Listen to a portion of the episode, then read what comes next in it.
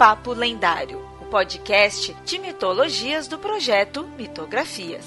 Quer conhecer sobre mitos, lendas, folclore e muito mais? Acesse mitografias.com.br.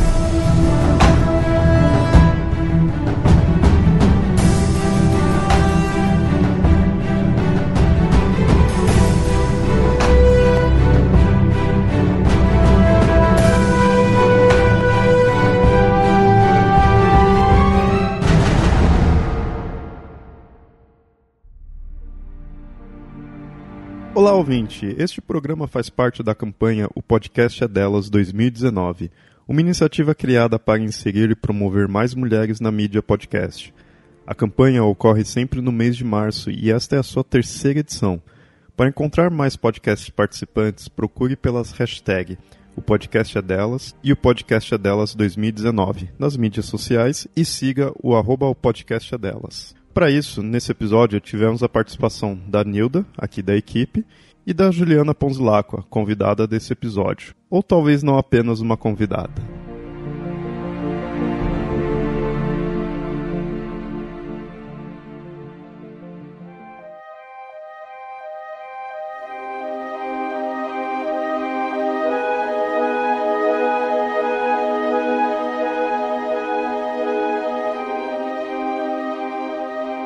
Bem, ouvintes. Então, no episódio de hoje, nós vamos falar sobre bruxaria. Na verdade, né, esse não é um episódio do Mundo Freak, mas vamos falar sobre bruxarias, coisas do tipo.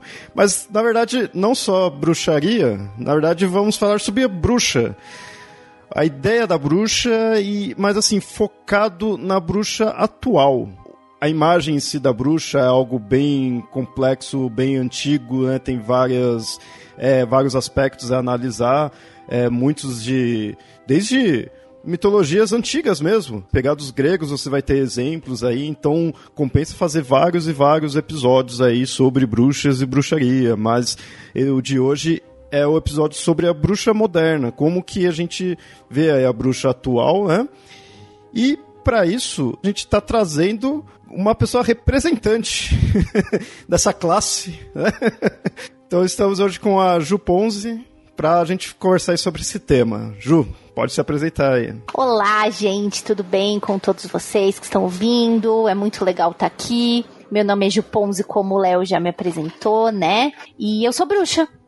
Acho que é por isso que eu tô aqui, não é mesmo? Sim, sim, sim. Pelo menos no episódio de hoje é, é isso. Essa...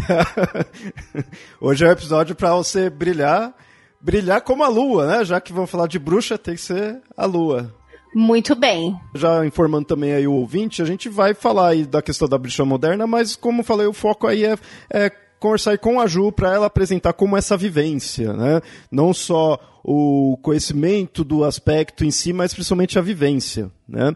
E, Ju, você já respondeu a primeira questão que eu tinha para te passar, que é se você considera uma bruxa, né? Então, é. era óbvio, né? Mas tem que deixar registrado. Tá certo. Isso vale como prova numa inquisição. Nossa. Exatamente, porque eu preciso ficar eu preciso ficar de olho. Porque se a, se a nossa for igual à espanhola, eu preciso ficar bem de olho. É para você, a questão de ser bruxa. O que faz de você ser, ser bruxa? O que, que você diz para poder tá, dar carteirada, né, de bruxa? Olha, já digo que é, Dar carteirada quando você não está inserida em nenhuma tradição é bem complicado. Então, carteirada eu não dou. Aliás, é, teve uma época não muito distante onde, não, não que eu entrei em crise na real, mas que eu falei assim: ah, eu não vou mais falar que eu sou bruxa, não. Eu vou falar que eu sou estudiosa, porque, ah, sei lá, meu, eu tava meio. Tava meio desgostosa na real, porque hoje todo mundo é bruxo todo mundo é bruxa. E assim, isso não é uma, uma reclamação, não, viu? Não tô apontando dedo para ninguém, não. Mas é que assim, a coisa ficou tão ampla, tanta gente que faz coisas tão diferentes, é, se autodenomina bruxa ou bruxa ou mago, enfim, que eu falei assim, ah, sei lá, meu, acho que eu vou parar de falar isso, vou falar que eu sou simplesmente eu sou uma estudante de ocultismo e que eu estudo isso, isso e isso, que talvez a coisa fique um pouco menos complicada. E, e aí muitas pessoas ao meu redor falou não, porque você não pode fazer isso, você tem que continuar falando. Então assim, eu sempre brinco que para os outros eu sou muito bruxa, né? As pessoas ao meu redor dizem isso, mas é, é complicado, né? Nilda e Léo, eu acho que hoje isso abrange é, é muita coisa, muita, muita coisa. É, esse, esse espectro é muito amplo, né? E então é bem complicado você você definir e se colocar dentro de uma coisa que é tão ampla, né? Uhum.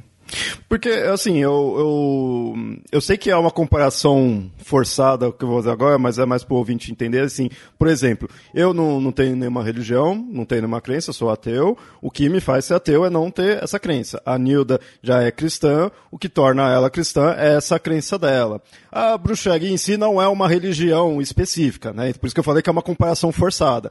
Mas aí eu ia te perguntar, né, o que é, dos, das suas práticas, o seu costume de, de, de, rotina mesmo, que você diz que assim que, você acha que você faz por ser bruxa, por se considerar bruxa. Ah, perfeito, perfeito. É exatamente uma coisa acho que muito importante, e eu vou ressaltar esse ponto, é que as pessoas confundem muito, né? É, bruxaria não é sinônimo de religião. Nós temos algumas tradições, algumas é, é, alguns braços, digamos assim, da bruxaria, dentro da bruxaria, e que aí sim são religiões. Mas a bruxaria em si não é uma religião. Né? Você pode ser bruxo e bruxa e não ter religião alguma. Né? Então, acho que essa é a primeira coisa para a gente é, deixar bem claro aqui. Eu gostei que você falou isso. É, mas é, não acredito que seja forçado, é que é um pouquinho mais amplo. É porque o lance de, se a gente for entrar nessa, nessa pira mesmo, até mesmo o lance de ser cristão é muito amplo, né, hoje, né? A gente, putz, você pode entrar em um milhão de, de caminhos. É muito estranho, porque a gente fala bruxa, né? E muita gente pensa na bruxa europeia, sei lá, de filmes, né? Alguma coisa nesse tipo. E não sei, como eu falo, quando eu tô, tô assistindo alguns filmes mais asiáticos, turcos, africanos, e lá também tem bruxa, e não é a bruxa daqui. Então, né, essa coisa de não ser vinculada a uma religião, eu acho que isso é muito interessante, porque a gente acaba querendo vincular alguma coisa e não é, né? Porque é muito fácil você colocar para uma religião, você é mais fácil você colocar um estereótipo, né? Você colocar que a bruxa é uma, uma coisa específica em si, você já põe estereótipo. E, e querendo ou não, para quem não conhece, e, e, aí eu excluiria qualquer ouvinte mesmo aqui do Papo Lendário, que é, pelo tanto que a gente já falou já tem noção, para quem não conhece, bruxa tem dois tipos. Ou essa europeia antiga, a nariguda com verruga e tudo mais, ou é a moderna, que é a Wicca, que é a, a jovem adolescente gótica de roupa, né, usando roupa escura, tudo, e que é a Wicca. É assim, é isso pro, pro leigo, né? Pra pessoa que não conhece nada mesmo. Então fica com essa imagem muito popular aí só disso. E, Ju, como que você se interessou por isso daí? Como que a jovem Juliana Ponzi se interessou? Muito bem. Ai, fico meio nervoso de falar isso aqui no papo lendário, porque. Mas, mas vamos lá, eu vou deixar isso muito, muito livre de, de es esotéricos e tudo mais. Mas foi assim, ó. É, na realidade, eu cresci em uma família que é espírita kardecista, tá? Então, é, desde bem pequenininha, é, já era me ensinado que, assim, não existiam só as coisas que a gente consegue ver com os nossos olhos de carninha aqui, né? Existiam coisas a mais. E aí, eu até me considerava uma criança bem curiosa, sempre perguntava para os meus pais. É, os meus pais trabalhar, eles só não trabalham mais hoje na Federação Espírita do Estado de São Paulo porque eles se mudaram para o interior. Mas desde muito pequena eu frequentei lá e participava porque, né, a minha mãe era expositora, dava palestras tal, meu pai trabalhou a vida toda e trabalha ainda como médium de cura tal. Então para mim era assim, era meio arroz com feijão, assim, segunda-feira. Ah, tô lá na federação vendo pessoas tomarem passe. Então, para mim, isso sempre foi muito. É, muito claro para mim, né? É, até que. É, como eu era bem pequena, não se falava exatamente disso, mas até que conforme eu fui crescendo, eu fui começando a entender um pouquinho o que, que era mediunidade, o que era sentir coisas que a gente não consegue ver com os nossos olhos. Então eu vou dar um exemplo assim como foi uma primeira descoberta que eu talvez tivesse um, como dizem, um canal um pouco aberto. É, eu comecei a chegar na Federação Espírita e eu, eu senti um cheiro muito ruim. Eu senti um cheiro é, como se fosse um, um esgoto de banheiro que, que arrebentou. E era uma coisa que me incomodava muito o nariz. E eu perguntava para minha mãe, falava assim, mãe. E assim, tinham lugares que eu senti esse cheiro. E aí eu perguntei pra minha mãe, mãe, que cheiro horroroso é esse? E ela, não, Ju, mas não tem cheiro nenhum aqui. E eu, com a, né, assim, com a camiseta no nariz, né, que criança faz tal. É, e praticamente todas as vezes que ia lá sentia esse cheiro, eu me sentia muito incomodada. Eu tinha a impressão de que algumas, alguns lugares eram muito sujos. E eu contava pra minha mãe, e minha mãe falava, não, imagina tal. Até que um dia um amigo presenciou esse diálogo e disse pra minha mãe: Ó, oh, então, vem cá no canto aqui. Aí eu conversar com ela e falou assim: Isso pode ser uma mediunidade, você sabe, né? Que ela pode estar tá sentindo coisas, né? E aí depois me foi explicado que é, como chegam pessoas ali necessitando de muita ajuda, tal, e é, é aquilo se manifestava para mim por um cheiro. É como se eu sentisse, entre muitas aspas, o cheiro de uma doença. É como se aquilo para mim ficasse no ar e eu sentisse aquilo. É, é, muito doido, é muito difícil falar sobre isso. É, é por isso que eu tô gaguejando, porque é uma coisa que até pouco tempo atrás eu não dizia publicamente, assim, eu, eu tenho meio receio tal. Que é uma coisa, eu vou fazer um parênteses depois se vocês quiserem a gente pode voltar nisso, que é uma coisa muito feminina quando a gente começa a lidar com magia. É, a gente se questiona muito, achando que a gente tá ficando louca, que a gente tá pirando. É, e isso é muito complicado. E isso ainda é, para mim, eu não superei 100%, né? Existem algumas coisas, algumas vivências que eu tenho que primeiro eu tendo a pensar pela cabeça racional. Ah, mas você não tá imaginando? Você não tá doida? Porque é uma coisa que também vem de educação para com as mulheres, né? eu juro que eu não vou entrar muito nesse ponto, mas é, é, tem muito a ver com isso. Então, assim, você se questiona muito dentro desse. Né, quando você entra para estudar esse tipo de coisa. Mas enfim. E aí, essa foi a primeira coisa que eu senti, e é uma coisa que eu sinto até hoje. Então, por exemplo, para mim, ir ao hospital é muito difícil. Estar dentro de um hospital é muito complicado. É, e aí, essa foi a primeira manifestação, e aí meus pais ficaram meio de olho. Hum, tá. E depois de um tempo, é, eu comecei a. Eu não entendi o que era isso, depois me explicaram o que era, porque eu simplesmente contava para as pessoas o que eu via, mas é, eu, come, eu via a aura das pessoas. Que é aquele campo que está em volta do corpo, né? Os espíritas kardecistas têm toda uma, uma explicação tal. E eu via as cores, né? E, e eles, e assim, meus pais nunca tinham falado para mim sobre aquilo. Eu simplesmente via lá é, a, a pequena palestra, que era uma leitura, né, de um trecho do Evangelho no lar, tal, e depois tomava passe. Era isso que eu fazia. Mas eu nunca tinha estudado, eu era muito pequena. E aí eu comecei a relatar umas coisas para minha mãe, é, e foi batendo, né? Tipo, ah, realmente, a aura pode ter cores, se é mais escura, mais clara, blá blá blá. E aí os meus pais ficaram mais de olho, assim, e quiseram que eu estudasse. E aí eu comecei a estudar, tal, já tava lá, né, envolvida lá mesmo, já tava com os dois pés lá dentro. Então, para mim não foi demais. Só que eu me senti um pouco incomodada, eu não, eu não concordava 100% com as coisas que eu lia e nem com 100% das coisas que as pessoas diziam para mim. Só que eu não conseguia achar uma explicação científica para tudo aquilo que eu tava sentindo e vendo e sentindo cheiro, sei lá. E aí foi que já adolescente, sei lá, uns 14, 15 anos, eu não me lembro como, caiu na minha mão um livro sobre bruxaria, eu comecei a ler e falei, ah, que interessante. E não era nada de religioso, não era, por exemplo, um livro sobre Wicca. Não, era um livro sobre bruxaria. Na realidade, ele era mais histórico do que qualquer coisa.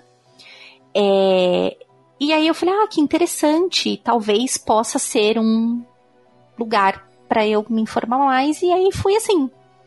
Na realidade, foi é, uma procura para entender o que estava acontecendo comigo. Não foi tipo, ah, eu vi um filme e achei mó legal e quis estudar. tipo, foi uma coisa meio na pancada, assim, tipo, puta, que, o que, que é isso? Como é que eu lido, né? Tava já meio que em busca de algo ali para poder se entender. Exato. E, e eu brinco muito que eu sou a bruxa mais cética que existe, né? Com tudo que acontece, é, isso é muito verdade. Tudo que acontece comigo, eu sempre procuro primeiro uma explicação científica. Mas não dá. E eu, e eu sou casada com um físico e químico. Então, tudo, que qualquer manifestação eu falo, vem cá, físico, isso é possível? Aí ele fala, não, e tal, tal coisa e tal. Então, assim, é, ele é uma pessoa que me ajuda muito nisso. Então, primeiro, eu acho que também tem a ver. Tem a ver comigo, obviamente, de querer classificar as coisas nas caixas mas também tem a ver com aquele lance de, putz, será que eu tô ficando louca? Eu não quero que a pessoa que tá do meu lado ache que eu tô pirando e coisas do gênero, né? Eu, eu ia comentar sobre isso daí quando você falou isso. É, por mais o jeito que você falou assim de ser um receio de estar tá ficando louco e tudo, eu vejo isso com bons olhos. Eu que sou extremamente cético e eu adoro o ceticismo, eu acho muito correto e eu acho que religiosos é, que ser céticos para eles poderem ainda ter a sua crença, né? Por mais paradoxal que isso possa parecer, eu acho que isso é algo interessante, que é o filtro. Na verdade, um religioso cético, ele está usando um filtro. O religioso ou crente, né? Assim, crente no, no sentido amplo. Você tem, tem a sua crença ali, você tem um, um filtro de ceticismo para você, de fato, se prender aquilo que de fato faz sentido, não abrir a cabeça para tudo. No caso da Ju, eu percebo que, é, pelo que ela está relatando, ela procura saber se primeiro primeiro, primeiramente, aquilo tem a ver com a crença dela, com os fenômenos, é, vamos paranormais ou extranormais. Ela primeiro quer saber se é realmente isso, né? Então, se é um fenômeno plenamente explicável, se eu entendi direito, você já descarta automaticamente, sabe que é um fenômeno normal, da natureza. Então, tem não tem muito que você ficar se encucando com isso. Quando é uma coisa que não tem explicação, aí é que você começa a a 5K, digamos assim, né? Preocupar com isso. Não sei se, se eu consegui entender seu, seu relato direito, se é alguma coisa assim. É super isso, Nilda, você tá correta. E assim, é, eu vejo isso também. É que assim, eu vou falar da minha opinião, tá, gente? Por favor. É pessoal, não reflete nenhuma religião, o que é. Porque é, é importante a gente dizer isso, né? É, eu acho que um, um é, é muito bom você ter esse equilíbrio, você andar nessa corda entre o que é, o que tem uma explicação científica e o que não tem. O que a gente não conseguiu explicar ainda. Se você tende muito a um dos dois lados, eu acho que é muito prejudicial, sendo uma bruxa. Estou falando isso, né? É, então, porque você pode ficar muito é, aéreo e tendo a achar que tudo tem uma explicação, porque, nossa, é o destino, deveria ser. Uma coisa meio, eu brinco, Mactube, tipo, não. Não. E, e também eu não posso ficar do outro lado, porque senão eu não consigo enxergar as coisas que a gente não consegue explicar hoje, né? E aí o rolê é assim: aconteceu tá, vamos procurar uma explicação. Isso dá para acontecer fisicamente? Existe alguma coisa na física que explique, na química, enfim? Se não tem, ok, então eu vou guardar essa, essa experiência. É, todo mundo que estuda ocultismo tem, ou se você não tem, você deveria. Isso é uma regra, tá? Isso eu vou cagar a regra mesmo. Você tem, você tem que ter um diário mágico. Então você anota no seu diário mágico aquilo que aconteceu e procura futuramente por recorrências. Aí você fala, putz, olha, isso já me aconteceu tantas e tantas vezes. Então, poxa, ok, né? Senão você cai muito pro, com o que a gente brinca lá no, no Magicando, você cai muito pro esquizoterismo. Então você tende a explicar tudo, ah, não, porque isso é porque fulano, nossa, a chave caiu de ponta para baixo? Não, foi porque fulano estava com o olho gordo em cima de mim. Então, assim, né, eu sempre brinco, quem tem inimigo é o Power Ranger, gente. Ninguém, tipo, você é uma pessoa normal, né? As pessoas não vão ficar querendo conspirar contra você. É óbvio que você pode prestar atenção nas coisas, mas é muito complicado você tender a ver tudo com esses olhos, né? De, ah, é tudo uma coisa não palpável e nossa, e eu sou muito mais especial do que os outros, que é o que as pessoas que são muito esquizotéricas tendem a achar, né? Então eu acho que eu tento andar nessa cordinha é, para não ficar nem a chata do ah, eu sou melhor porque eu sinto um cheiro. Mano, não queiram sentir isso, porque é um horror, é, uma, é um horror. É um fedor espiritual. Meio, tipo, pois é, é uma coisa bizarra, né? E eu fui conversar com pessoas, né? Já ali dentro da federação tal, e eles disseram, ah, a maioria das pessoas escuta ou vê, né, o cheiro não é uma coisa super, super pop, né, então, é horrível, nem queiram. Tipo, nem, não, eu não me sinto especial por isso. Na realidade, eu acho muito ruim. E você falou que você viu esse livro, começou a pesquisar mais daí lá para uns 14 anos, mais ou menos. Isso, eu tava no colégio ainda. Ou seja, é, eu, eu vou acabar comparando com minha experiência de vida nesse ponto. Não que eu tenha virado bruxo nem nada, mas foi bem a época também que eu fui pro ateísmo e pro ceticismo. Que, ainda ou não, essa idade, é início de adolescência, é quando a gente começa a se questionar de algumas coisas, começa a ter muitas mudanças, né? Então é, é uma transformação na vida de todo mundo. E também é nessa época que você começa a também usufruir mais, assim, de qualquer coisa, de entretenimento, de coisas em geral. E no meu caso, eu RPG, quadrinhos, livro em geral, foi também a época, né, que fui conhecendo mais, assim.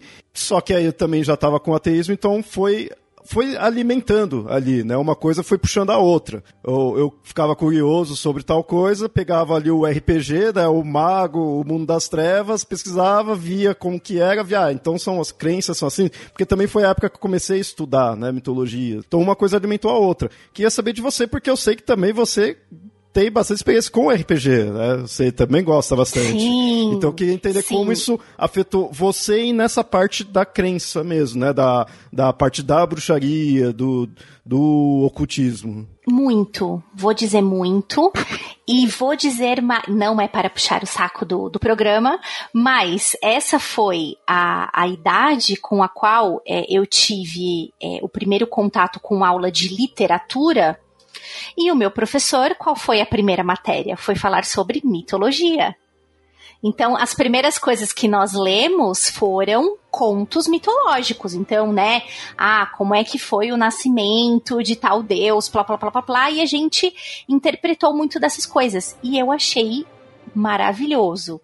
Achei sensacional e comecei pelos mitos mesmo, né? Na aula de literatura, lendo como mitos.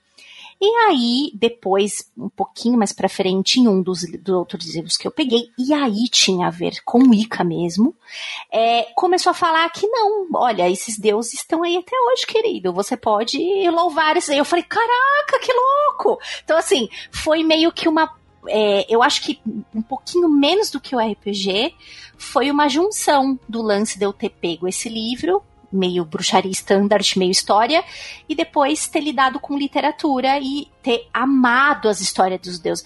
Para mim, fazia muito mais sentido do que o deus cristão, por exemplo. Né? Tipo, olha, o deus ele tem defeito como eu, ele é ciumento, ele fica bravo, ele fica puto, ele quer se vingar. Nossa, isso parece tão mais comigo. É aquele lance do adolescente, sim, né? Sim. Se, se, olha, o negócio parece muito mais comigo. Mas o RPG também, com certeza com certeza, porque eu sempre escolhi as classes de caster, nunca fui guerreira. nunca! Então, com certeza também tem a ver. Então, mas aí depois que você começou a conhecer a parte mais de ocultismo, de bruxaria, você foi a fundo, você ficou tranquila com isso daí. Não teve aquela coisa de ah ou não, ou ficava meio. E aí, será Mais ou vou... menos. Porque na realidade eu botei esse negócio um pouco para dormir, né? Eu, eu é, descobri isso, e aí eu fui até mais ou menos assim o começo da, da minha faculdade. Eu entrei na faculdade meio nova, com, com 17. E, e quando eu entrei na faculdade, eu meio que botei isso para dormir, porque no, na minha interpretação eu não tinha tempo para estudar tanto. Então, a minha graduação, ela foi um pouco assim, ah, eu quero estudar, mas ah, não, tenho que fazer outras coisas. Então, assim, eu até lia, mas eu não praticava muito. Mas então, a faculdade era do quê? Ah, eu, eu sou formada em letras. É, de letras. Mas nessa época Isso. você já tinha a questão do alemão, que você é professor de alemão ou não? Ah, não, então. É, aí eu quando eu fiz. É, é, german, foi quando eu fiz germanística. Mas aí eu comecei a estudar outras coisas e eu falava assim, não, porque eu tenho que me focar muito nisso, é porque eu sou meio CDF.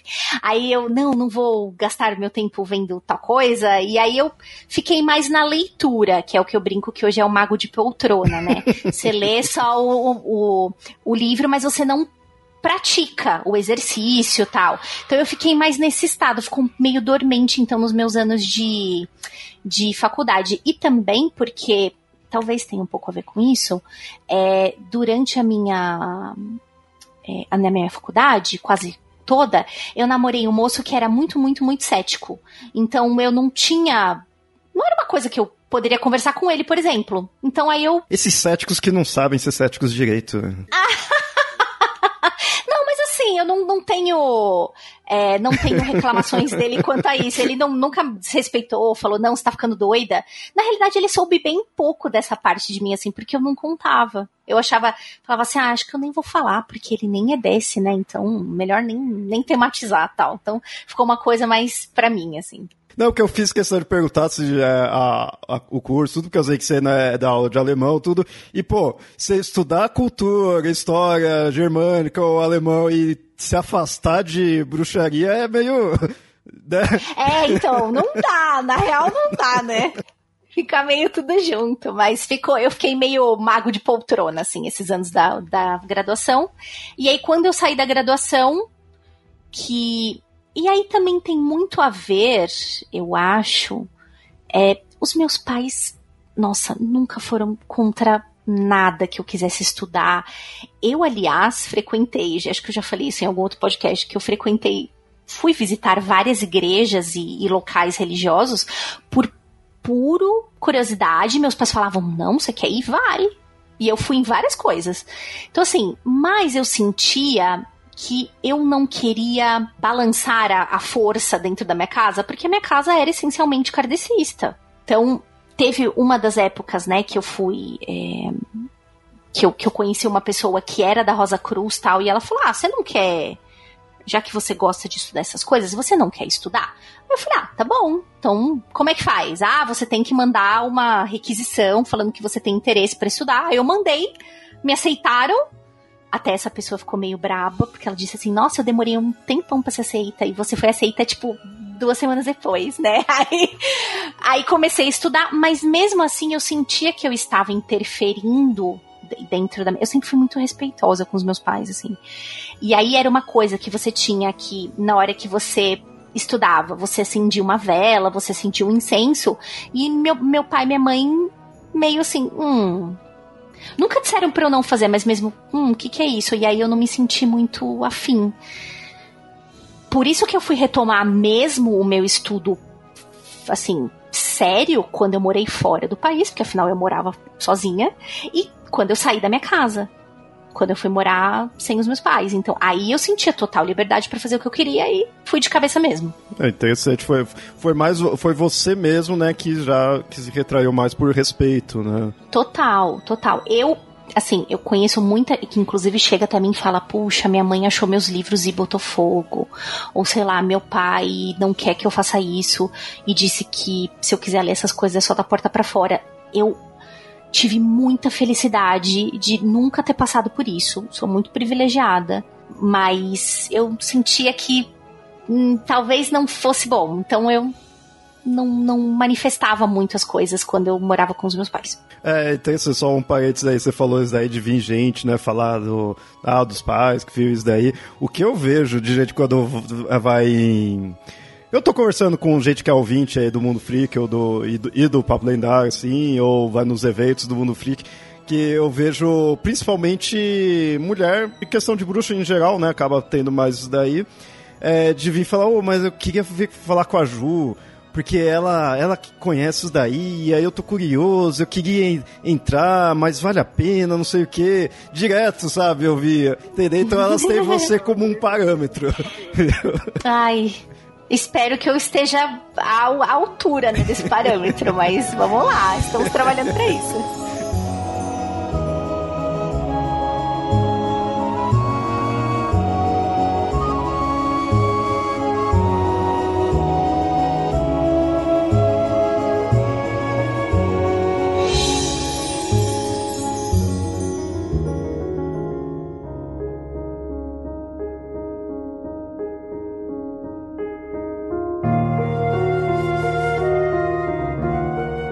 Uma coisa que eu queria perguntar, assim, você veio de uma casa espírita, e, e, como que você vê hoje, ou depois em si, já que você já entrou mais a fundo no, no ocultismo, assim, como que você vê agora a questão do espiritismo? Você ainda tá de boa, ou você torce o nariz para algumas coisas? Como que é? Olha, não, eu acho que assim, tem gentes e gentes em tudo quanto é canto, né? Acho que eu não preciso dizer isso. É, eu só conheci algumas pessoas que tinha umas ideias assim que eu considerava bem ofensivas na realidade. É, eu cheguei a ouvir de algumas pessoas do tipo, ah, é, cada um tem a religião é, com a qual o seu nível de evolução tem a ver. Então, por exemplo, se você ainda precisa bater tambor e fazer oferenda, você não está tão evoluído. E aí eu fiquei chocada em ouvir aquilo. Aí eu fiz assim, ah, é? Então é assim? Então é para lá que eu vou, eu vou é bater tambor, porque eu vou ser afrontosa. né? Tipo, sabe umas coisas assim? Porque eu achei muito horroroso, né? Então tinha, tinha gente que tinha mesmo esse, essa, essa narrativa, tipo, ai, cada um tem a religião para qual a sua evolução espiritual combina, né, gente? Então, sei lá, a pessoa que precisa de uma religião que ainda tenha corte é porque ela é muito involuída. Ai, não tem nada a ver, gente. Você religião tem a ver primeiro, acho que de tudo, com coração. Se aquilo não toca teu coração, você vai ficar lá só porque estão os bonito e fino e. Ah, gente, não, né? É, e já que tocou nesse assunto, é, Ju, você pessoalmente até fale o que você quiser, assim, se não quiser falar algo, não tem problema. Você já sofreu algum preconceito relacionado às suas crenças de ocultismo, de bruxaria? Você em si, especificamente? Eu acho é, meio indigno e não. Eu acho meio hipócrita eu falar que sofri. Cara, tem gente que sofre muito mais, imagina. Eu sou branca, né? É, então, assim, eu, eu olha, eu sempre falo assim, ah, teve gente que falou assim, ah, imagina, isso é coisa de louco, você tá louca, mas enfim, você tem. As mulheres ouvem isso estando no ocultismo ou não, né? Sei lá. É, então, assim, eu não vou dizer para você que, ai, eu fui excluída de alguma rodinha. Não, teve uma galera que falou, nossa, tá ficando louca, credo, kkk, mas assim, isso não se compara em nenhum momento, como por exemplo, você sair com a sua roupa é, de terreiro na rua e ser apedrejado, sabe? Eu me sinto muito, tipo, ai, sofri preconceito, eu vou, eu vou ser a Barbie do ocultismo aqui, usando o, o, o, o, meme, né? Tipo, ai, eu estou aqui. Não, não, assim, não coloco isso, não vejo como preconceito, eu vejo que assim, é a ideia da pessoa, ela olha, ela não entende ou ela para ela não faz sentido aquilo, ela fala: "Nossa, que ridícula, kkk". Olha, ela fala que ela é bruxa, sabe? Isso sei lá, acho que todo mundo já ouviu, né? É, mas não, não vou colocar isso dentro de ah, isso é preconceito, que não, não sofri não. É, eu creio que depende também até da, do meio em que você foi criado e onde você vive. Né? Isso que você fala, você foi.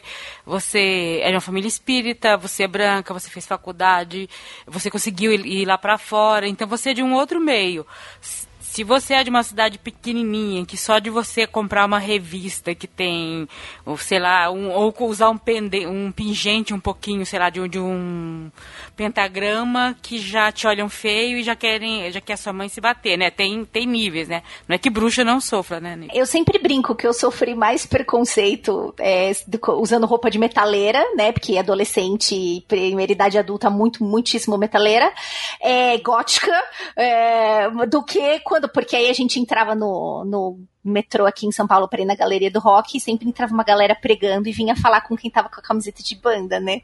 Então, eu sempre brinco que é, eu sofri, entre muitas aspas, muito mais preconceito usando é, roupa de, de banda do que falando que sou bruxa, assim, sabe? Muito mais. Uma coisa que eu sei que você gosta bastante aí, até você já escutava aqui o podcast e você já pôs essa questão aí das mitologias, então você lida bem com essa questão das divindades e tudo mais. Queria ver como você vê as divindades, principalmente que você joga runas, né? Runas nórdicas, né? Apesar de ser meio pleonasmo, mas para deixar fixado, né? Nórdicas. Então você tá sempre ali, sempre em contato ali com Odin, né? então, queria que você falasse aí pro ouvinte como que você lida com isso. A mitologia, na realidade, as mitologias, sempre me maravilharam muito, porque as histórias para mim são muito ricas. E eu acho maravilhoso você é, porque através dessa contação de histórias e das lições de moral, entre aspas, que existem dentro de, de histórias, dentro dos mitos, é, mostra muito o reflexo da cultura onde eles surgiram, né? Mostra total o reflexo, né? Então você entende muito de um povo tal pelas histórias que eles contam. Né? Isso também vem da faculdade de letras.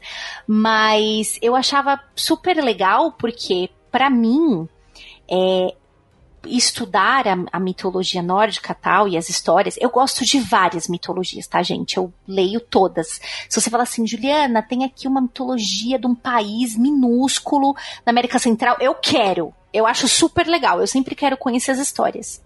Não para ficar procurando similaridades, mas para ver como é que as pessoas interpretam os o que acontece em volta delas. Eu acho que isso para mim é o mais é, atraente, que é o, é o que mais me me deixa assim, uau, que legal.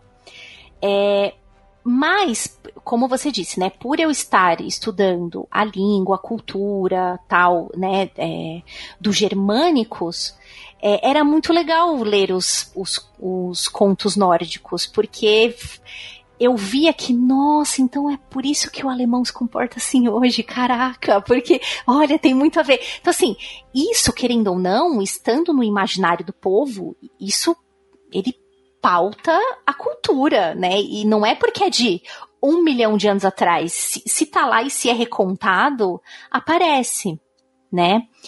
É, o que eu tomo muitíssimo cuidado, inclusive eu até falei no Twitter aí esses dias, é que assim, é muito triste porque justamente por eu ser germanista e por mexer com runas, é, eu atraio muito neonazista, assim, muito muita pessoa, ai, porque que maravilha, aí já vem cumprimentar falando rei ou não sei o que, ai, eu acho ó, eu quero matar. E aí quando eu vejo que a pessoa é, e quando eu vejo, e eu já tive, assim, em sala de aula, é, mais de um caso, mas eu acho que o mais, é, para mim, o que foi mais emblemático eram dois irmãos gêmeos que entraram para fazer aulas e eles começaram a dizer abertamente que eles eram a favor daquela ideia e que, por exemplo, a gente estava estudando, eu lembro até hoje desse caso, que foi quando eu botei os dois para fora, que é, tinha um livro e tinha assim um diálogo e tinha uma moça e um moço, e o moço era negro. Aí um irmão virou pro outro e falou assim, alto. Ah, eu aposto que o negro tá falando tudo errado, o idioma. E aí eles riram e, e existia uma menina negra na sala. E ela abaixou a cabeça e ela não sabia onde se enfiar. E aí eu parei tudo, eu não falo português dentro da sala, eu parei tudo, falei português, falei, saiam da minha sala. Ai, mas por quê? Eu falei, não quero saber, saiam. Ah, qual é o motivo? Vocês vão saber depois. Aí botei os dois para fora, contei para minha coordenadora na época, que super entendeu, e eles foram convidados gentilmente a se retirar da escola. Mas, infelizmente, é um, um, um plano de estudo que atrai muito desses babacas, assim, sabe? Ah, então porque. Eu, eu já tive gente que perguntou para mim na sala de aula ah, qual é que é a sua ascendência. E eu trouxa, tava no comecinho da carreira tal. Eu falei, ah, por parte de pai é tal coisa, por parte de mãe tal. E por parte de pai eu tenho uma, uma parte da minha família que é austríaca. E aí, ah, tá bom, tipo, ah, tá, ok, você está habilitada a me dar aula de alemão, sabe? E sei lá, meu, eu não tenho nenhum por cento de sangue austríaco em mim, sabe? É muito, muita piração das pessoas. E essa é uma coisa que me deixa muito chateada porque é uma cultura super legal, assim como várias outras, mas que atrai muito esse tipo de maluco. Vou confessar para vocês que eu pensei muitas vezes em parar de trabalhar com isso, porque teve uma época que tava muito, muito feio, assim. Muita gente me procurava. E aí eu falei, ah, não, cara, eu não quero ser associada com esse tipo de, de, de mentalidade, sabe?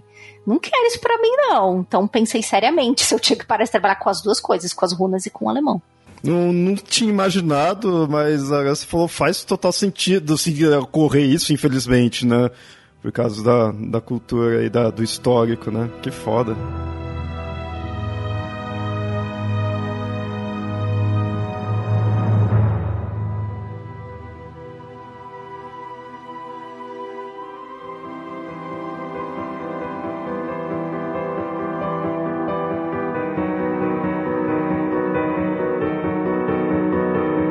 Sobre a sua vivência, tudo que você teve com, com bruxaria, com ocultismo, o, como que você acha que você poderia definir o que faz alguém ser uma bruxa em si? Assim, ah, se, o, se o ouvinte aí quiser se tornar um bruxo, o que que... Quais são os cinco passos para se tornar? Ai, meu Deus, não sei. Tá parecendo coaching. Cinco passos para você se tornar uma bruxa de sucesso. É... eu, olha, como eu te falei, né? Hoje há um grande problema em se definir tudo isso, né? É, inclusive, a gente até tem um pouco de medo de cagar regra, né? Quando a gente quer definir uma coisa tão ampla assim, né? É, eu traduzi um livro recente, é, recentemente, é, para Penumbra Livros, que é o Bruxaria Apocalíptica, e lá existe, né, uma uma definição do que é bruxaria. Muita gente que lê o livro concorda, teve gente que leu e não concordou. Falou, credo, não tem nada a ver. Então, assim, é muito difícil você definir, tá? Mas eu acho que a gente pode chegar perto de uma definição é, do que seria uma bruxa, e isso vai se mesclar um pouquinho também como um xamã, é, que também existem xamãs modernos, né? Inclusive a gente conhece um, né, cheio de dreadzinhos na cabeça e, e tudo mais, que tem nome de alemão também, mas enfim. É, mas eu acho que é, a primeira coisa é o seguinte: é, quando você não vive a sua vida no automático. Eu acho que é a primeira coisa, né? É, a, a bruxa, o, na realidade, o estudo do ocultismo pede para que você saia do automático, para você começar a perceber melhor o que acontece ao teu redor, né? Como as coisas te afetam. A bruxaria e o xamanismo, justamente por estar muito ligado à natureza, o primeiro chamado é que você comece a prestar melhor atenção é, como é que está a natureza ao seu redor, número um, e como é que você pode é, interagir com ela, mesmo estando numa cidade, por exemplo, como São Paulo, né, que é uma selva de pedra, né? Então, eu acho que um dos primeiros chamados é esse, é você começar a, a prestar atenção nos ciclos naturais que estão ocorrendo ao teu redor. Eu sempre falo que uma boa bruxa vive olhando para cima. Eu já caí na rua, gente. Olha, eu já perdi as contas. Eu não uso salto por causa disso, né? Quem tira muito sarro meu é meu marido, porque ele fala, porra, tu tá sempre olhando para cima. Porque eu sempre quero saber, ah, se eu consigo ver onde que tá tal constelação, ó, como é que tá a lua hoje, né? É uma coisa. Pois é, em São Paulo. Em São Paulo, constelação não, não, não dá muito, não. Só em alguns é, lugares que você consegue pensando. ver Exatamente, que você consegue ver umas estrelas mais fortes, mas a lua dá. Então, dependendo de onde você tá, você consegue. É, aquela, né, de você, aquele lance, né, daquela plantinha que nasce no, na rachadura do asfalto, né? Por que que aquilo tá acontecendo, né? Tipo, você já parou para pensar, né? Que a gente acha que a natureza é fraca, né? Mas na real não, né? É que a gente botou um monte de tampa em cima. Mas eu acho que esse é um, um dos primeiros chamados, né? Então, é, de você tentar realmente é, trazer isso de novo para sua vida, né? Agora eu vou falar como religião, por exemplo, a bruxaria como religião. Eu vou falar mais especificamente da Wicca. A Wicca é uma religião que celebra muito a natureza. Então você tem 13 é, comemorações anuais, que são os esbats, que seria o quê? Você comemora a lua cheia. Aí você faz, você olha pro céu e fala, caraca, que lua bonita, né? Aquele dia que você olha para cima e fala, nossa, como tá redonda, tá bonita. Então aí você tem uma série de comemorações que você pode fazer nesse dia, né? Além dos 13 esbates, você tem todos os sabás. Então, ah, vamos comemorar a chegada do verão. Vamos comemorar, que, né, que teve recentemente. Vamos comemorar Lita. Ah, o que, que a gente faz em Lita? Nossa, você fica mais outdoor, você fica para fora, e aí você faz vários oferecimentos a, a, a você faz celebrações mais ligadas ao sol e tudo mais. Então, isso um é uma forma de você. Eu queria entender como que as pessoas conseguem comemorar a chegada do verão. Assim, é, é, eu, também, eu também não entendo. Sério, e, e, isso seria a divindade, seria a época assim, que eu não ia comemorar, não ia adorar nem nada, sabe? Viu? Olha, eu conheço bruxa que não comemora, não. E eu conheço bruxa que não comemora a chegada do inverno. Não comemora assim, tipo, fazer uma comemoração foda, com tudo que tem direito. A pessoa só fala, ah, tá bom, hoje é Lita, ó, que bacana, virou estação. Presta atenção, mas não tem aquele ânimo de comemorar, né?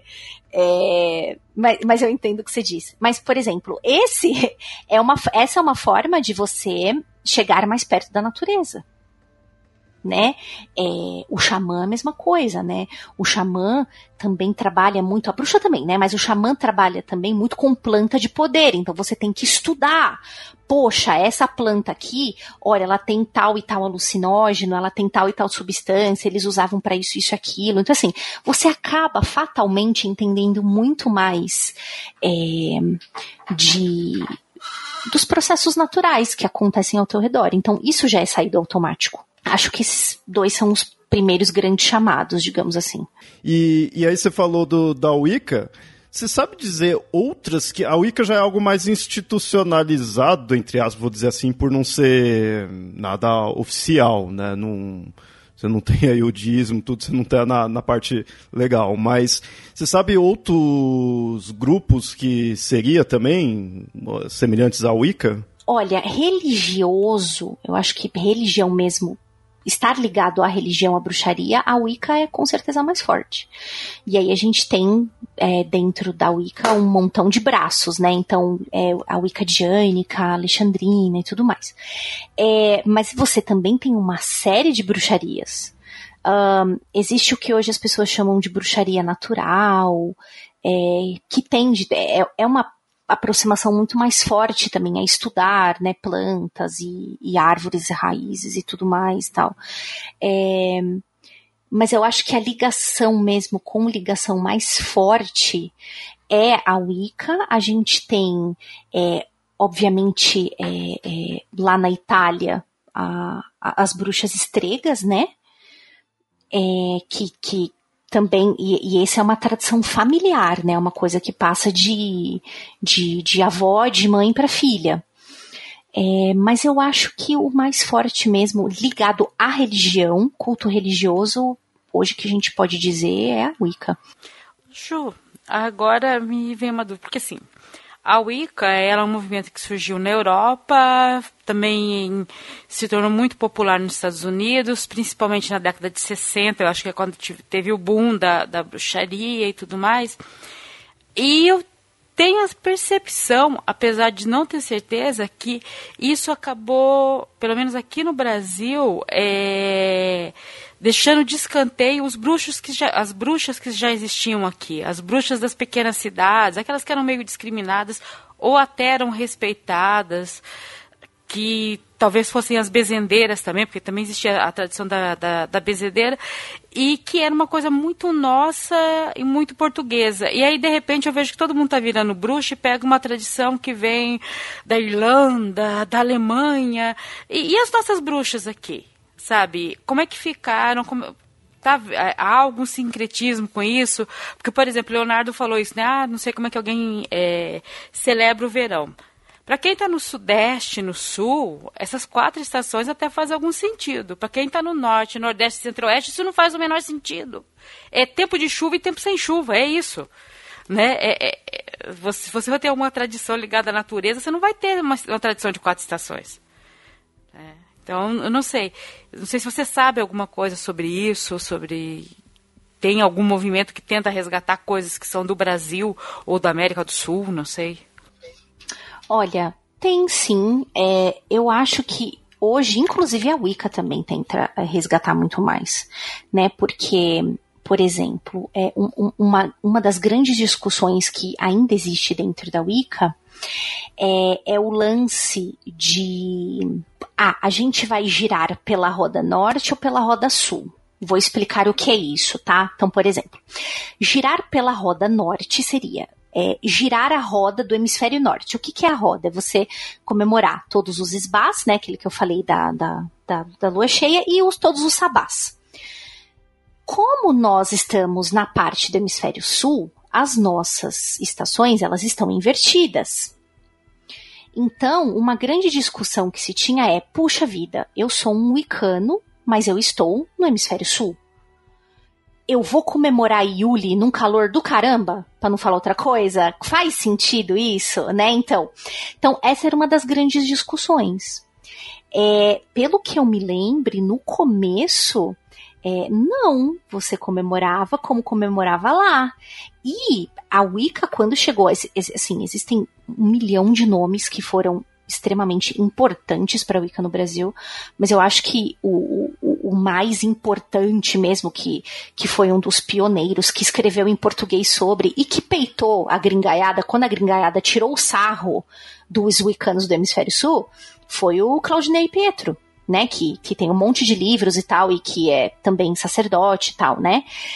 É, porque o pessoal da Europa tirava sarro da gente aqui. Então, assim, ai, o Icano, nada a ver, lá embaixo tá fazendo o quê, né? Era meio que um motivo de piada, porque, como a Nilda já bem disse, é uma coisa bastante eurocêntrica. Por exemplo, né, eu, eu já fui da Wicca. A, primeira, a primeiro, primeira bruxaria que eu estudei foi Wicca. Mas eu tive a sorte de que a minha sacerdotisa interpretava todos estes espíritos da mata como elementais. Então, o saci é um elemental, é um elemental da terra. O, o, o curupira, ele é um elemental de fogo. Então, assim, ela, ela ensinava para nós, obviamente, tudo aos deuses dos, panteão, dos panteões. É, grego, romano, nórdico, né, nos apresentava tudo isso, mas ela também pedia para que nós prestássemos atenção no que estava acontecendo na nossa terra. Então, assim, eu já tive essa sorte, mas teve gente que não teve. E aí fica com uma visão mais é, limitada da coisa. Mas aí, como é Wicca e tem a ver com religião, eu não quero discutir isso para não ofender ninguém. Mas é que eu acho é muito bacana você olhar para o seu país, por exemplo, ela falava que o boto era um elemental da água. Ela falava assim, olha, é, é da água. Né? Então, assim, é legal você ver também as histórias do seu lugar representando a sua, o seu trabalho mágico ou a sua crença, né? Senão fica tudo muito longe. Eu não sei, eu não me contentaria eu, Juliana, né? Eu não me contentaria com coisas tão longe, né? Ah, tudo bem, uma egrégora super forte que tá aí há muitos anos. Tá bom, mas eu também quero saber o que acontece do lugar onde eu vim. Foi interessante você ter posto isso, porque eu fiz a ligação que você tinha falado anteriormente, das, do, por você ser bruxa, você acaba vendo, é, olhando ao seu redor, vendo como funcionam as coisas, né, você acaba analisando, sai do automático. E querendo ou não, se você for ficar com a visão só egocêntrica, você ainda vai estar tá num certo automático. As religiões em geral acabam sendo assim. O, o, o, Natal vem da questão do Sol invicto, que seria a questão do inverno, que é o contrário do nosso. Mas ainda assim a gente comemora, né? A gente ficou algo padronizado, saiu da ideia da estação. Agora, se você é uma religião que quer dar ênfase nos ciclos naturais, você vai ter. Eu, eu acho que fa, é, faz sentido você adaptar para o local onde está sabe? Isso é uma visão totalmente de fora, né? De quem está de fora, mas eu acho que faz sentido, já que o foco é de fato você analisar a natureza ali. Por isso que eu acho, por exemplo, o xamanismo muito mais legal nessa, nesse aspecto, né? Porque, tudo bem, você pode estudar como é que era no, na América do Norte, mas também existe um grande e profundo estudo com o que acontece aqui. Poxa, você tem, você tá ligado, você precisa ver qual é que é a planta de poder que você tem no lugar onde você mora. Vai viver importando planta de poder? É fogo, né? Não há, não há dinheiro, não há, né, Você também usa natureza natural, que resista. Só que tem né? que importar tudo, aí sai tudo caro. Pois é, aí exatamente, vem com avião, polui tudo, enfim. Mas é, eu acho de novo, falando pessoalmente, a gente tem que ter um pouquinho desse cuidado, né? De, de olhar também o que tá acontecendo aqui. Por isso que eu sou grande fã do Andrioli, né? E, e do Sassis e tudo mais, porque eu acho sensacional, né? São, são mitologias maravilhosas para mim.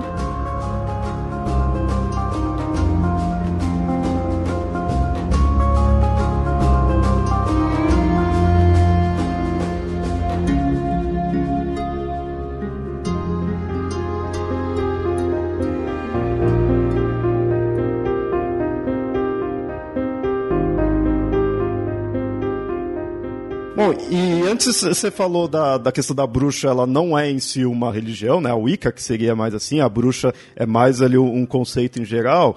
Então, assim, a gente poderia dizer que muitos, assim, ocultistas, é, principalmente talvez no caso mulheres, né, ocultistas que estudaram isso daí, poderia se entrar nesse quesito de bruxa em si, porque o problema que eu vejo que, é, principalmente quando a gente puxa referência à Wicca, eu sei que tem algumas outras linhas ocultistas que fica ali cutucando, que não gosta, que reclama, tem uma né, briga ali entre. Mas ainda assim, não focando só na Wicca, é, outras ocultistas poderiam se encontrar como bruxas pelo fato delas estudarem, delas irem, de porque eu vejo isso por elas saírem do automático, como você falou. Eu acho que isso resume bem.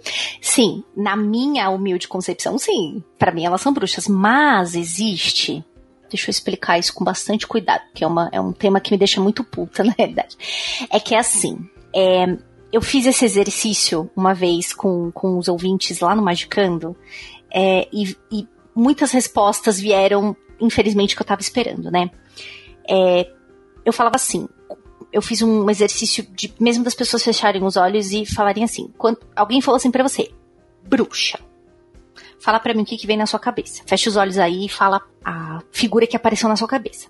Aí as pessoas falaram: "Ah, é uma mulher, às vezes ela é mais velha, e ela é uma mulher. Isso porque eu tô falando do ouvinte do Magicando, que já não é tipo a galera standard, não é o, o ser humano médio, né? Mas ah, é uma mulher é, por vezes mais velha e ela está com mexendo num caldeirão e ela tem plantas e ela está fazendo poções e papapá.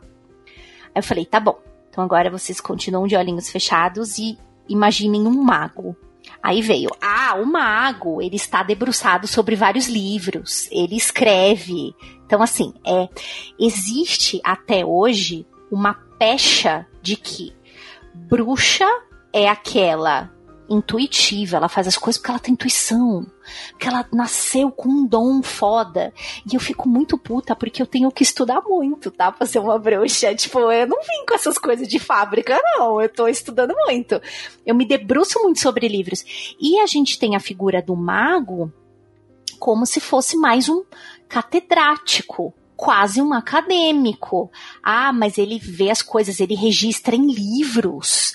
É, ele está escrevendo. É uma coisa meio Gandalf na biblioteca, né? É, é, é assim que o, o, geral, né? Que o, que o. A maioria das pessoas enxergam a diferença entre um homem e uma mulher estudante de ocultismo, porque os dois são. Né? É, não é porque uma bruxa lida com coisas da natureza que ela também não vai ter que se sentar e se debruçar sobre esses livros. Então, para mim já é bastante complicado, porque você tem que lidar com essa visão estereotipada, né, do que é ser bruxa. Então, ah, então a bruxa, ah, então não, não. Então você quando a bruxa é bruxa, ah, você descobre porque é um dom ou porque você tem, você é muito talentosa numa coisa, gente, não tem nada a ver.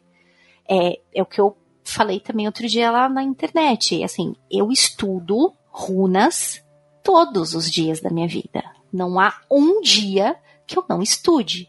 Pode ser cinco minutos, pode ser cinco minutos, pode ser uma leitura, mas eu preciso estudar.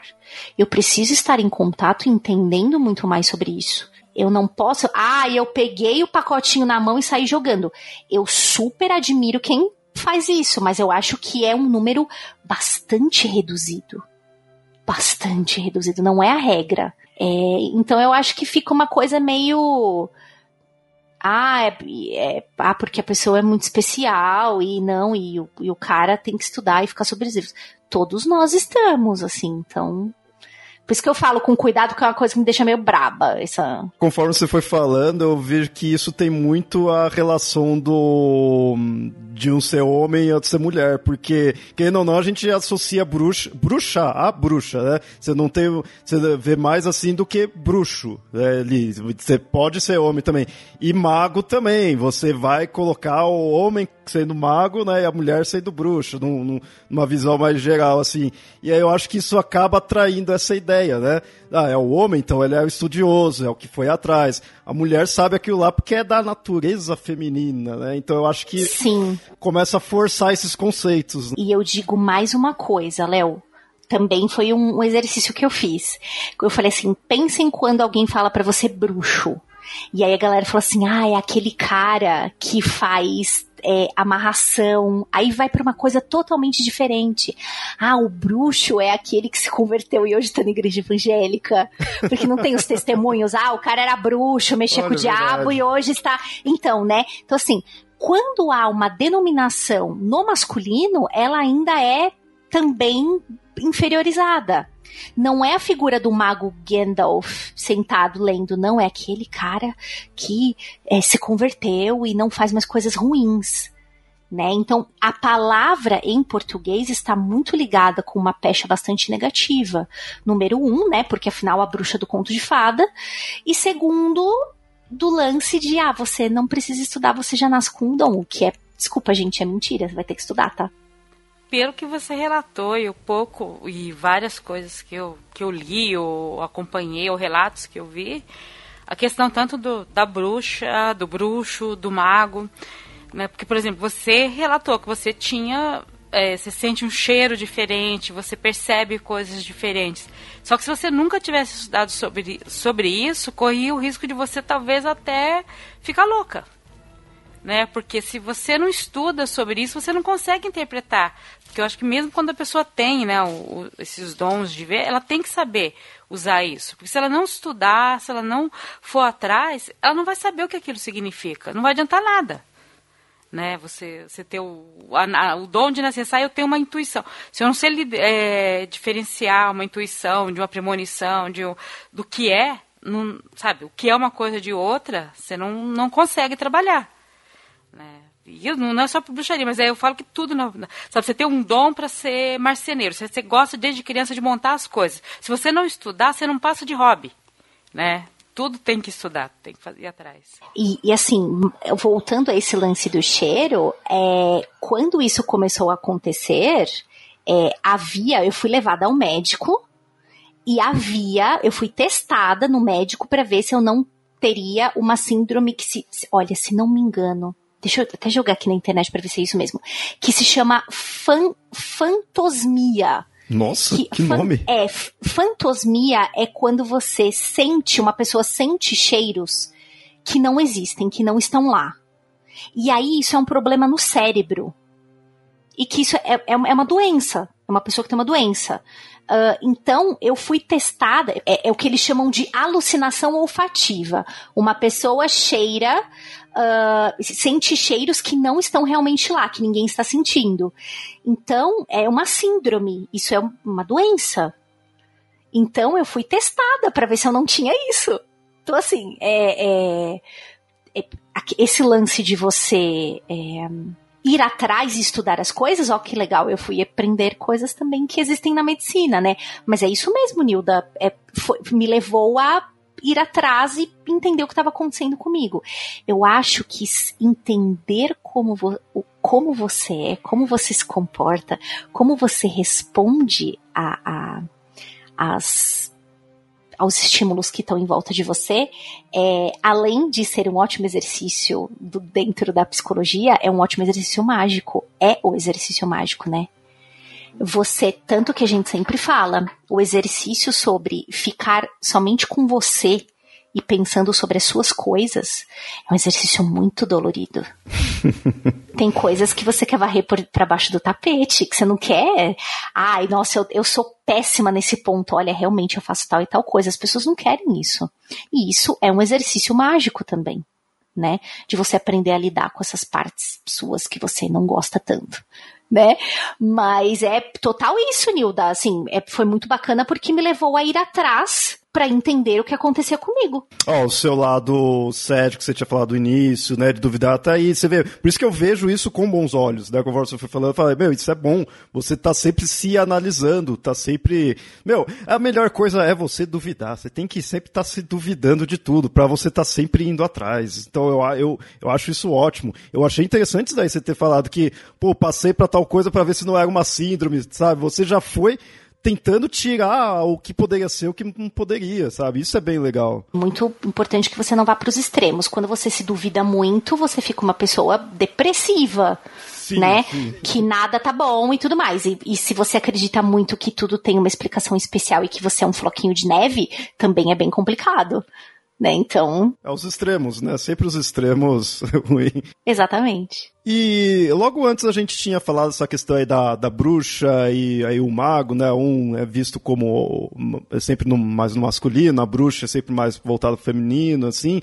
Mas o que, que você acha da, da imagem da bruxa como empoderamento feminino atualmente, que tem muito disso daí, é, principalmente você sendo mulher, e por isso eu quis fazer questão de convidar vocês duas aí no, no episódio. Como vocês veem isso daí? Vocês acham que é algo positivo? De fato, tem como ser usado assim? É útil? porque a bruxa ou é visto como algo ruim mesmo para quem tá de fora, que é, é bruxa é, é, ruim mesmo, né? Ali, coisa do demônio, tudo, vai ficar dançando na floresta ali em volta do demônio, coisa do tipo. Ou então, quando a pessoa já dá mais um certo valor, já conhece mais, eu vejo que é comum ver isso daí, como ah, é uma forma da mulher ter o um empoderamento, ter mais força. Você acha que isso é válido mesmo? Olha, esse lance do, do empoderamento e tal, ele a, a gente pode primeiramente é, ligar com mesmo a Wicca, o nascimento da Wicca, né? Se a gente for ver a idade que isso acontece, né, o, o, a década que isso acontece, a gente pode ligar bastante. É, assim, ó, eu tinha uma época que eu era muito preocupada com isso. Hoje, na realidade, eu não, não me preocupo muito. Mas é, hoje a bruxa, ela, ela tem, como eu falei, né, no começo, ela tem uma, uma, uma acepção muito ampla, porque o lance do empoderamento feminino, de você tomar conta é, de você e perceber muito. E os ciclos, principalmente quando a gente fala de mulher, os ciclos que realmente acontecem em você. Né? Você tem uma coisa que acontece, assim como no céu a lua fica minguante, cheia, papapá, você tem um ciclo que acontece todo mês no seu corpo, que é a menstruação. Né? Então você entender como isso funciona e tudo mais, né? É, é muito bacana né? Você tem hoje um movimento, e eu vou mais por esse lado do corpo, né? É de, por exemplo, ah, eu, eu não vou mais tomar anticoncepcional. Porque o anticoncepcional faz isso, isso, isso com o meu corpo. É, e aí a pessoa ficar sem tomar e percebendo certas mudanças. Nossa, agora eu sei o dia exatamente do, do, do, meu ciclo que acontece tal e tal coisa. Então, assim, você também, o seu corpo é uma máquina da natureza. Você entender o que acontece ao seu redor é também entender o que acontece com o seu corpo. Então, assim, é, Aí tem aquela coisa, né, que o pessoal tira sarro. Ai, fica falando, ah, eu sou as netas das bruxas que você não conseguiu queimar, né? A galera tira sarro, ah, sua avó era católica, rezava o terço. Tipo, gente, não é assim, né? Figurado, tudo mais. Mas assim, antes eu tinha uma preocupação, falava, ai, mas essa moça tá falando que é bruxa, mas ela, ela só tá falando que é bruxa porque ela é feminista. Não porque ela faz magia. Hoje, sinceramente, eu não ligo. Eu acho que assim, se você é, se você sente que você, que você quer se denominar assim, é, é, se denomine, entendeu? E eu acho legal, porque assim, a pessoa fala até, pode até é, acordar, despertar na pessoa uma certa curiosidade, né? Para saber, ah, poxa, o que, que é isso mesmo? É só é, é, estar junto ao feminismo ou tem algo mais? Então hoje eu considero que possa ser uma outra porta aberta, entendeu? Como a maioria das pessoas diz, ah, é, eu entrei na bruxaria pela Wicca, mas hoje eu sigo uma outra linha. Que seja uma outra porta. Eu acho que, sei lá, eu acho que a gente tem que. O importante é acolher as pessoas e fazer com que as pessoas se conheçam, né? É, foi uma coisa que no, nos foi tomada, e eu não falo só de mulher, não, tá? É, foi uma coisa que nos foi tomada força por muito tempo. Então, se conhecer melhor, saber como você mesmo funciona em todos os aspectos da sua vida é algo muito positivo. Então, que sejam todos bruxos de bruxas, né? Se ser bruxa é isso, que sejam, cara. Vamos nos libertar de umas amarras meio tensas, né? Que a gente é, vem vivendo por séculos e séculos, né? Então, se for, que seja, né? Para mim, na minha concepção, uma bruxa também precisa estar com a magia, ela precisa é, é, modificar ao redor da. Muita gente. É outra coisa, né? Muita gente acha que assim, ah, você é bruxa, você é mago, então eu vou soltar a bola de fogo pela mão. Eu vou. É, eu vou ficar invisível, eu vou flutuar. Não, gente, acho que magia, e esse é o grande bacana da magia, é você conseguir modificar coisas e tirar do automático, primeiro, coisas que acontecem ao seu redor. Puta, eu tô precisando de um celular novo, que o meu tá morrendo, mas eu não tenho dinheiro puxa, me disseram que se eu trabalhar, por exemplo, né, agora que a gente tem um grande trabalho com os servidores, né, da é, magia do caos, tal, que a galera tá estudando, que não é uma coisa nova, viu, gente? É uma coisa, né, o pessoal acha que foi, sei lá, nos 2000. É nada. E, e, ah, então vamos trabalhar com o servidor, vamos lá, vamos fazer aqui com essa carta e tal coisa, papapá. Isso é você tentar modificar a sua realidade. Você, gente, isso é muito poderoso. Modificar o jeito que você vive, sair do automático é algo extremamente poderoso. Isso é magia. Obviamente que você pode fazer outras coisas, mas assim, se você achar que no primeiro mês tu vai estar tá soltando bolinha de fogo com a mão, fazendo Kamehameha, desculpa. Não é, não é isso, né?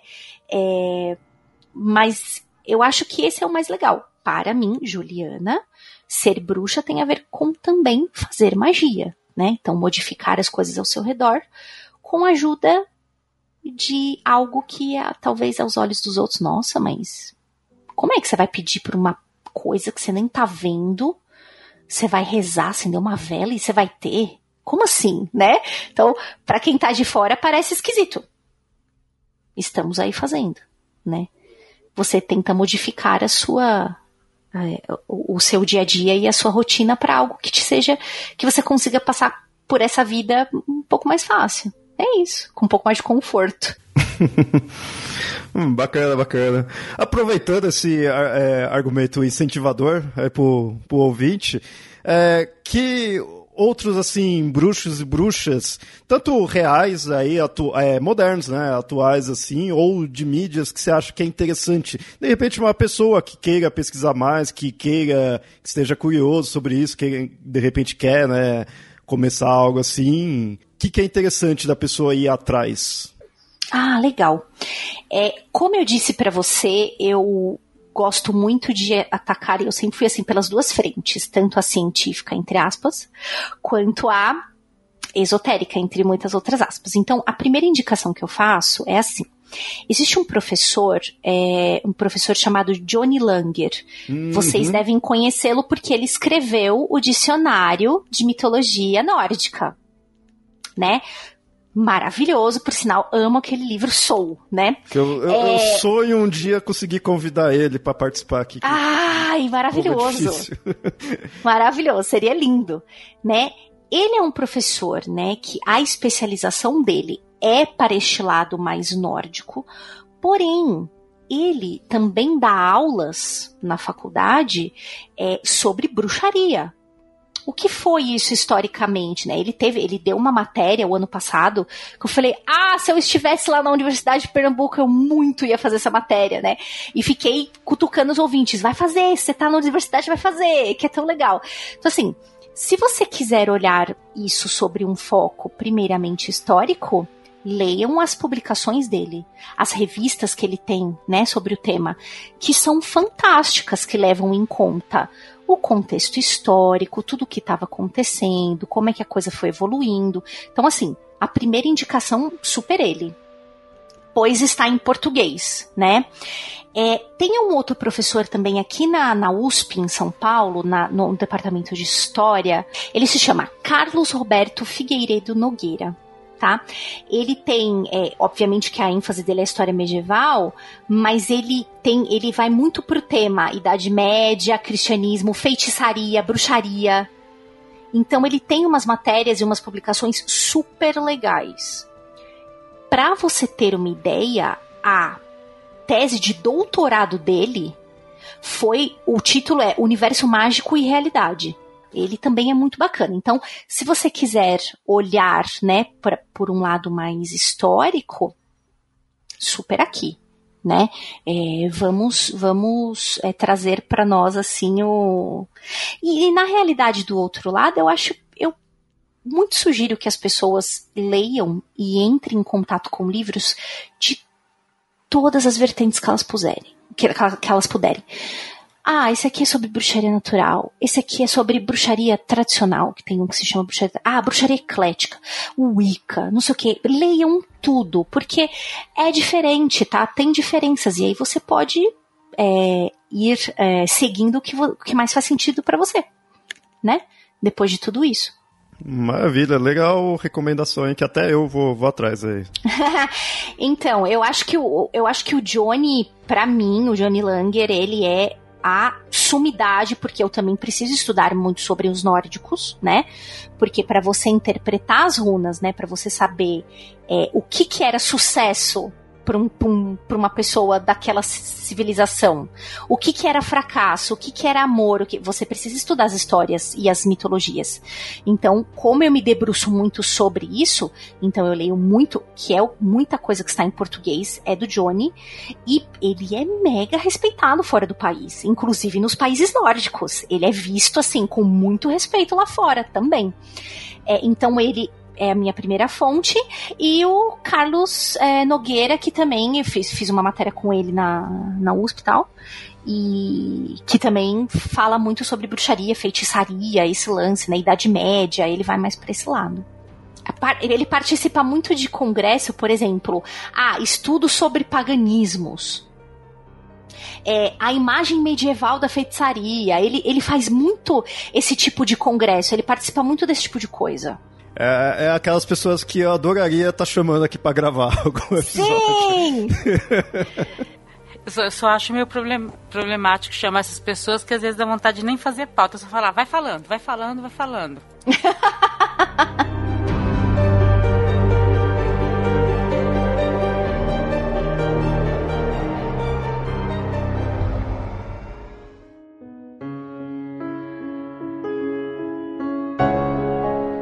É, bom, Nilda, tem alguma consideração final aí sobre o que, que você achou de estar tá vendo? Principalmente você, Nilda, que é diferente de mim, assim, você tem já uma religião tudo, então é interessante ver a visão de alguém que é de uma religião, de uma crença diferente do que é da, da bruxaria. É legal ver isso. Queria saber o que, que você achou. Eu achei super interessante. Não vou dizer que era tudo novidade para mim, que participando de mitografias a gente acaba estudando coisas fora da, da religião da gente, né? Mas é interessante trazer essas novas coisas e mostrar que não né, como que tá a bruxaria hoje, que existe, que são pessoas normais que a gente pode sentar para tomar um café que não tem problema, que não vai passar o feitiço de um pro outro, eu acho. E assim, escutando tudo que a Ju tava falando agora mais no final, e essa questão do do mago, da bruxa, né? Eu fui lembrando de um dos meus autores preferidos, que é o Terry Pratchett, que ele tem o, o série Discworld dele e ele ah, tem maravilhoso. ele coloca bem isso. Os magos têm universidade, eles têm livros e as bruxas vivem no meio do, né, do interiorzão fazendo parto. E isso é só o inicial, porque eles, ele coloca esse estereótipo e depois você vê que esse estereótipo não tem nada a ver, porque a bruxa que fica lá no meio do mato fazendo parto, ela tem que conhecer plantinha por plantinha, estudar uma por uma para não envenenar ninguém, né? Então, né, tem, tem bem isso. E eu senti que é um pouco isso bastante também, o que a Ju né, tá falando. Você tem que sentar e estudar do jeito que dá para estudar, do, onde você acha as coisas para estudar. E minhas considerações, assim, que foi legal aí do, do episódio, porque esse era um, um tema que não tinha como eu gravar sem alguém mesmo é, da área, né, digamos assim, porque é muito assim, vai soar meio batido, mas é muito aquela ideia do local de fala. Porque, quem ou não, isso daí teria que trazer a vivência, sabe? Teria que, por isso que eu fiz questão de perguntar pra Ju como que você se interessou, como que foi, como que se tornou, porque isso é um assunto que seria muito da vivência. Seria muito fácil se eu fizesse um episódio sobre. Mais futuramente a gente vai ter aí, mas sobre, tipo, vai, personagens bruxas da antiguidade. Aí eu falo da mitologia grega, falo na, na, na época média em si, falo coisas mais históricas mesmo, mais batido, assim, né? Não que não tenha importância, mas, mas já definido. Agora, falar de algo mais atual, de como é essa vivência, tem que trazer alguém dali. Então, por isso que foi muito legal aí ter a Ju, foi um episódio focado nela. E ouvinte, se você acompanha a mitografia, você já ouviu coisas que a gente foi soltando aí das novidades, mas a Ju tá aqui para estrear sua participação no Papo Lendário. Agora ela faz parte aí da família do Mitografias. Então, Ju, seja bem-vinda ao Mitografias. E muito obrigada. Ah, tô nervosa, mas tô feliz. E aí pode fazer suas considerações finais aí, o que achou, o que achou daí agora de fazer parte da equipe, faz jabá, fica aí à vontade. Ah, eu tô muito feliz, obviamente, porque mitologia foi uma das grandes paixões que, que tive quando ainda adolescente, que perduram até hoje, né? Não é algum interesse que você tem muito novo e que fica, né? Então, obviamente que já como ouvinte mega fã do, do Mitografias tal, é nossa, é muito, muito. Estou me sentindo muito lisonjeada de estar aqui. Obviamente, né? Como a gente brinca lá no Mundo Freak, né? Que existe o time do cético e do believer. Eu sou do time do believer, mas eu prometo aqui, aqui publicamente, de não ser a doida que tem explicações é, mágicas para tudo, gente. Pode ficar tranquila que eu não vou ser essa chata do podcast, tá? pro ouvinte aí, a gente tá chamando a Ju, a gente abriu com esse episódio aí de bruxaria em si, que é o que ela é muito conhecida aí no, nas participações do, do, podcast, dos podcasts em geral, mas a Ju tá aqui por três motivos, digamos assim. Claro que tá mais pela participação em geral, já conheço ela, a gente já, já, já troca ideia, tudo, então é mais tranquilo. Mas, eh, quem ou não, esse conhecimento aí da bruxaria, do ocultismo, é, vai favorecer bastante aí, vai trazer muito conteúdo. Ter mais uma visão feminina, que eu acho que isso sempre, sempre precisa ter, né? Querendo ou não, você também faz parte aí do, do ponto G, então você já participa de um podcast que trata muito disso daí, e a gente tem a Nilda aí que tá sempre ajudando, e eu falo, quantos fãs a Nilda tem, que é muito isso, porque é uma participação feminina e isso é ótimo. Então ter mais alguém é sempre, sabe, nunca é demais. Então é ótimo ter e também o seu lado profissional em questão da tradução, né? O seu lado acadêmico, né? Ali, é, não profissional só, mas o seu lado acadêmico de tradutora. Isso é algo que para mitografias tra vai trazer bastante conteúdo. A gente já teve é, episódios aí voltados em questões de linguagens, coisas assim. Eu acho que é um conteúdo que a gente consegue é, oferecer bastante aí pro ouvinte. Então, Ju, muito obrigado aí por você estar tá entrando agora aí para a equipe. Ah, eu que agradeço, estou muito honrada e espero fazer por onde, né? Trazer coisas bacanas para esse podcast. Maravilha, e ouvinte, espero que você goste aí. Você já, ouvinte, já conhece a participação da Ju do Mundo Freak, no Magicando e no Ponto G, então sei que você vai ficar feliz.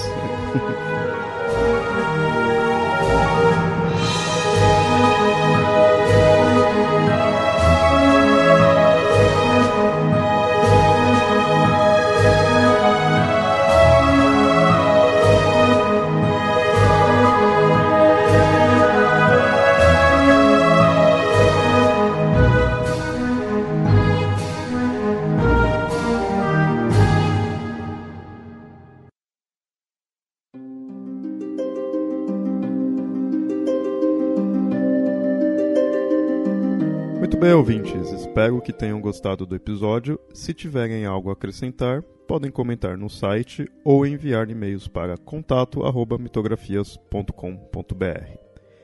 E não se esqueçam de nos seguir nas redes sociais: facebook.com/papolendário e @mitografias, no Twitter e no Instagram. Esse episódio só existe graças ao apoio dos padrinhos e madrinhas do Mitografias, que colaboram com um valor mensal. Caso queira ajudar também, acesse padrim.com.br barra mitografias. Seu apoio é muito importante e é o que nos faz manter esse podcast e criar novas atrações. E até mais.